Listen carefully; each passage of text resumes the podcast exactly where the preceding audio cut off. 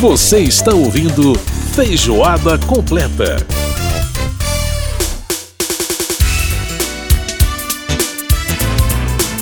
Estamos de volta com feijoada completa desta semana. Na parte musical aí, ouvindo o melhor do charme, né? Que o DJ Corello chamou de charme. Que na verdade é um RB, aqui o New Jack Swing, esse ritmo gostoso demais, principalmente destacado aí entre o finalzinho dos anos 80, a segunda metade da década de 80 e a primeira metade da década de 90.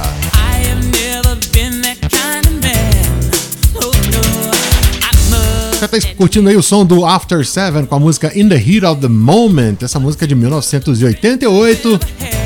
Destaque muito bacana aí também dos bailes charmes do Rio de Janeiro, né? E o New Jack Swing, esse estilo realmente é muito legal. Tem essa coisa do da música ser uma música água com açúcar e ao mesmo tempo uma música extremamente swingada, balançada, né? É uma delícia.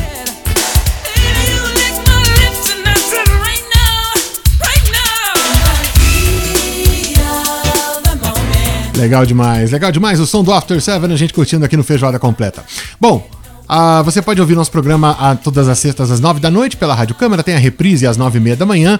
Você pode participar do programa também mandando seu e-mail pra gente, radio.câmara.leg.br. Pode mandar também seu WhatsApp 99, desculpa, 61 999 78 9080. 61 999 78 9080, nosso WhatsApp para você participar. E agora é hora da gente falar de literatura. Casa das Palavras. Livros. Livros. Autores. Autores. Ideias. Ideias. Beto Seabra, mais uma vez participando aqui do nosso Feijoada Completa, falando de literatura, falando de livros. E aí, Beto, como é que vai? Tudo bem? Tudo bem, Edson? Como é que você tá? Tudo jóia, tudo tranquilo já aí na, no aguardo da segunda dose da vacina, todo mundo aí já oh, na expectativa, coisa boa, coisa boa demais. Feliz demais por isso, viu?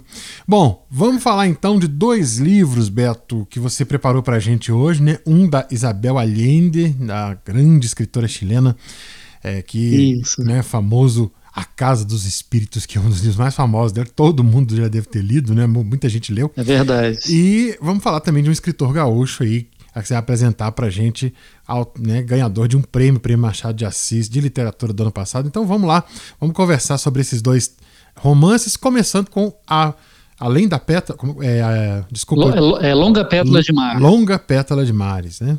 É, que, esse, que esse título veio de um verso do poeta Pablo Neruda, uhum. que ele chama o Chile, em algum momento, num dos poemas dele, de longa pétala de mar e vinho, alguma coisa assim. E a Isabel Allende que na verdade a gente fala que ela é chilena, mas ela nasceu no Peru, porque a família dela estava em trânsito na época, né? Nasceu uhum. no Peru, veio muito novinha para o Chile, que a família dela é chilena. Sim. Passou a primeira infância no Chile, depois veio o golpe militar, que a família dela, ele, é, ela é sobrinha do Salvador Allende, que era o presidente de então, né? E a família dela se dividiu, né?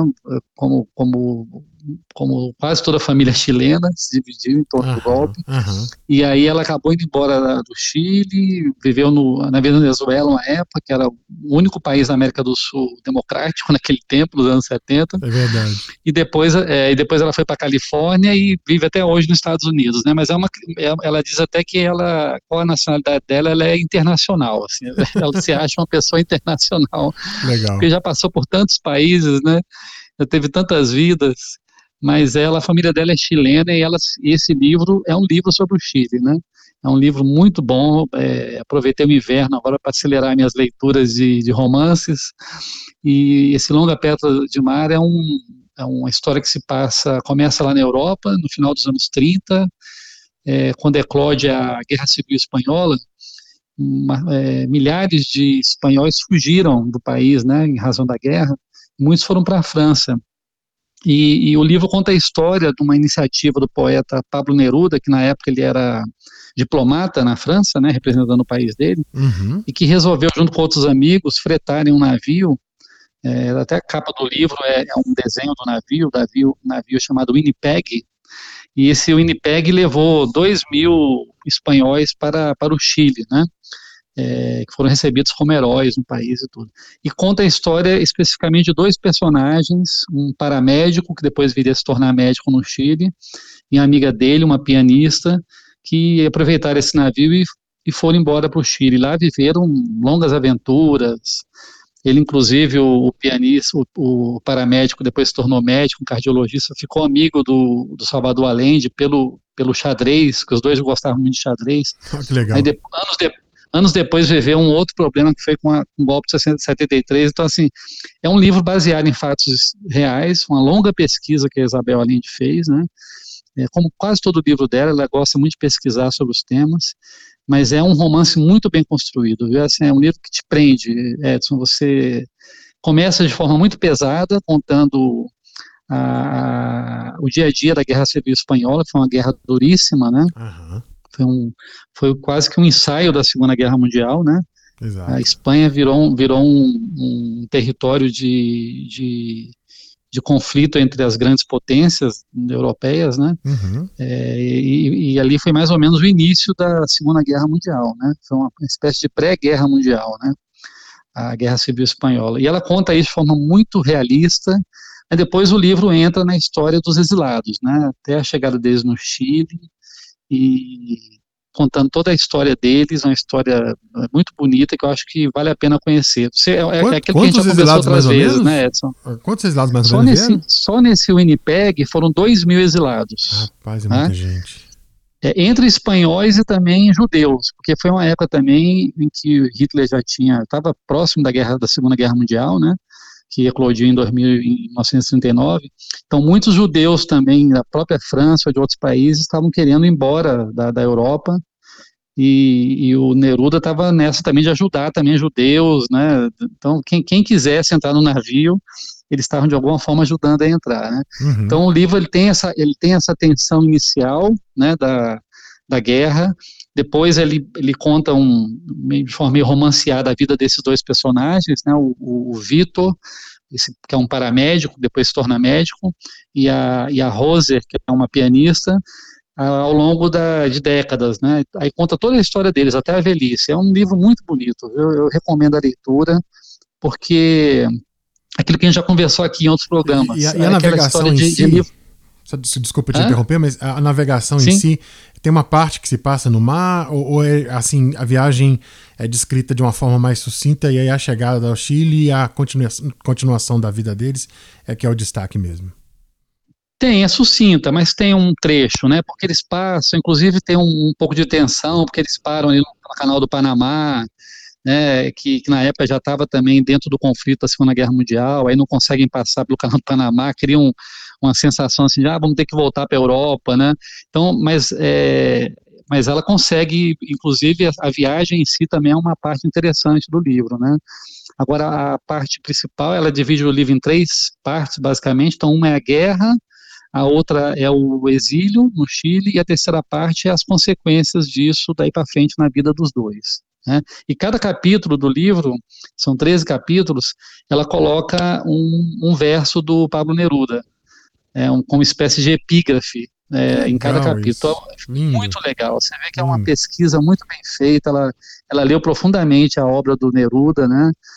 que tem uma que tem uma obra não só não só poemas de amor, mas também poemas políticos, né, poemas sim, sociais. Sim. Então é, é, um, é um livro muito bem construído, sabe?